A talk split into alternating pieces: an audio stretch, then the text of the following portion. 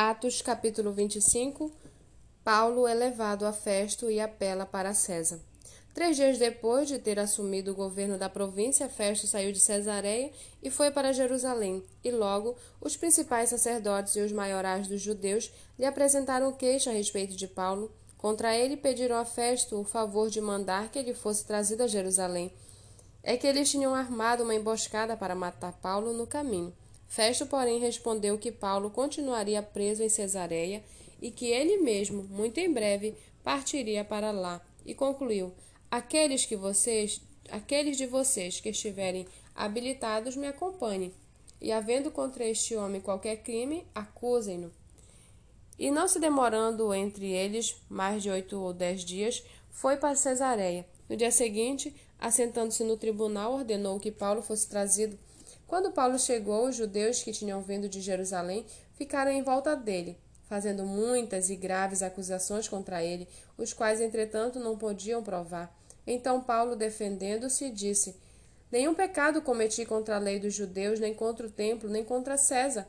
Então Festo, querendo assegurar o apoio dos judeus, perguntou a Paulo: Você gostaria de ir a Jerusalém e ali ser julgado por mim a respeito destas coisas?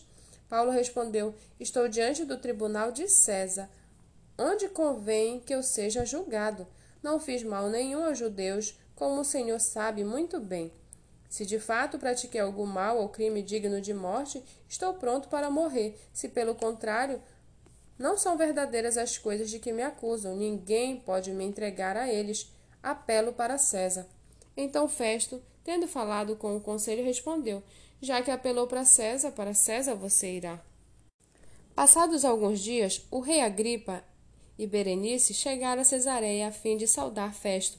Como se demorasse ali alguns dias, Festo expôs ao rei o caso de Paulo, dizendo: Félix deixou aqui preso certo homem, a respeito de quem os principais sacerdotes e os anciãos dos judeus apresentaram queixa quando eu estive em Jerusalém, pedindo que o condenasse.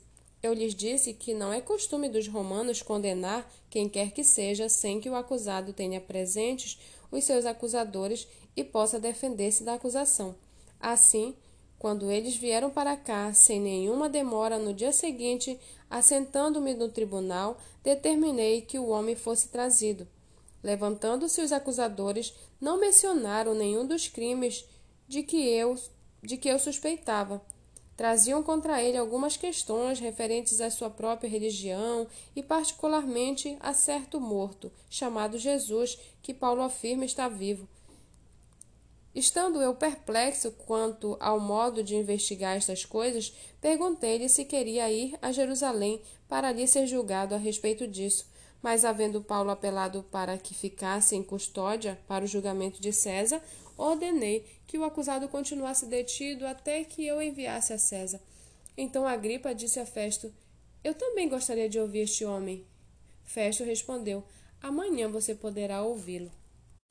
De fato, no dia seguinte, vindo Agripa e Berenice com grande pompa, tendo eles entrado na sala de audiência juntamente com oficiais superiores e homens eminentes da cidade, Paulo foi trazido por ordem de Festo. Então Festo disse: Rei Agripa e todos os senhores aqui presentes vejam este homem, por causa de quem toda a multidão dos judeus recorreu a mim, tanto em Jerusalém como aqui, chamando, clamando que não convinha que ele vivesse mais. Porém, eu achei que ele não tinha feito nada que fosse possível de morte. Entretanto, tendo ele apelado para o imperador, resolvi mandá-lo para lá. No entanto, a respeito dele, nada tenho de mais concreto que possa escrever ao imperador. Por isso, eu o trouxe à presença dos senhores e especialmente à sua presença, ao rei Agripa, para que, feita a guarnição, eu tenha alguma coisa que escrever, porque não me parece razoável enviar um preso sem mencionar ao mesmo tempo as acusações que existem contra ele.